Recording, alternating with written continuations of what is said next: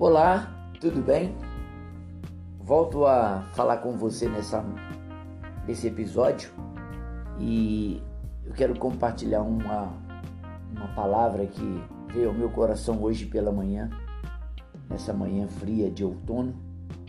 Eu estava meditando em Gênesis 19, versículo 27. Volte ao lugar da presença do Senhor. Na manhã seguinte, Abraão se levantou e voltou ao lugar onde tinha estado na presença do Senhor. Gênesis 19, versículo 27. É, Abraão está num momento bem difícil e eu fiquei pensando nesse tema: voltar. Nem sempre é fácil voltar. Ah, eu quero encorajar você a talvez que esteja pensando em desistir.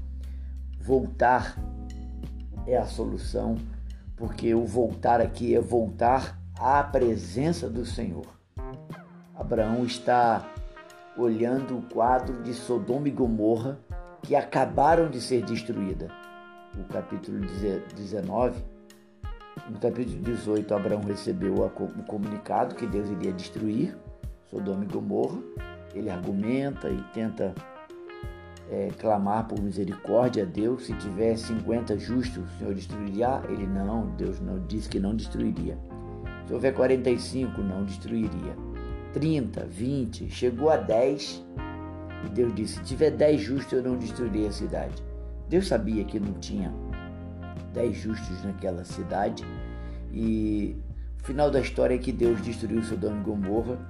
E no capítulo 19, quando Abraão a palavra de Deus afirma que na manhã seguinte, na a tradução da revista atualizada diz que de madrugada Abraão se levantou e voltou ao lugar onde tinha estado na presença do Senhor. E eu queria pensar com você sobre isso, porque o capítulo 18, versículo 22 de Gênesis diz que, porém, Abraão permaneceu ainda na presença do Senhor. O que me chama a atenção nesse texto, nessa história, é a clareza, a lucidez de Abraão. Ele permanece na presença do Senhor. Eu não sei qual circunstância você está vivendo, eu não sei quais as tribulações ou provações você está vivendo, mas voltar à presença do Senhor é a saída, é a solução. Este é o lugar de onde nós nunca deveríamos sair. Havia um caos né, ao redor de Abraão, mas ele decide voltar à presença do Senhor. Eu quero chamar a sua atenção para esse detalhe. Eu quero encorajar você nesta manhã, nesse dia, não deixar que o caos que porventura esteja envolvendo a sua vida decida ou é, calibre suas emoções nessa, nesse dia. Não olhe as circunstâncias. O salmista diz no Salmo 30, versículo 5: o choro pode durar uma noite, mas a alegria vem pela manhã. Esse versículo mostra que o salmista tinha esperança, que o salmista não estava preso às circunstâncias. O salmista esperava e confiava no Senhor. Tenha esperança.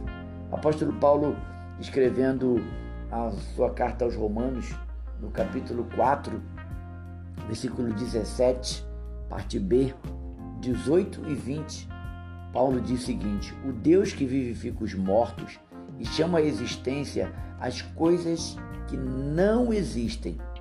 Abraão, esperando contra a esperança, creu, não duvidou da promessa de Deus por incredulidade, mas pela fé se fortaleceu, dando glória a Deus.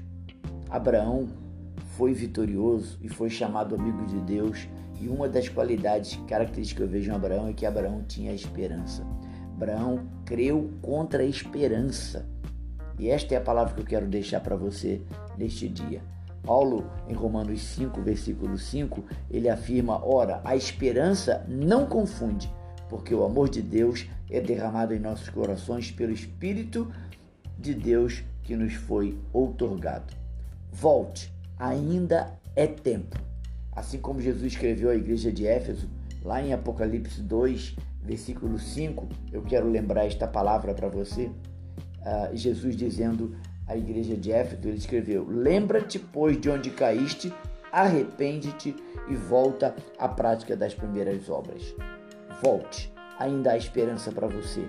Não importa as circunstâncias, Deus não está olhando o seu erro, o seu pecado. Se você arrepender-se e voltar arrependido e quebrantado, quando, como fez o filho pródigo, lá em Lucas 15, você também tem de Deus o perdão reservado para você.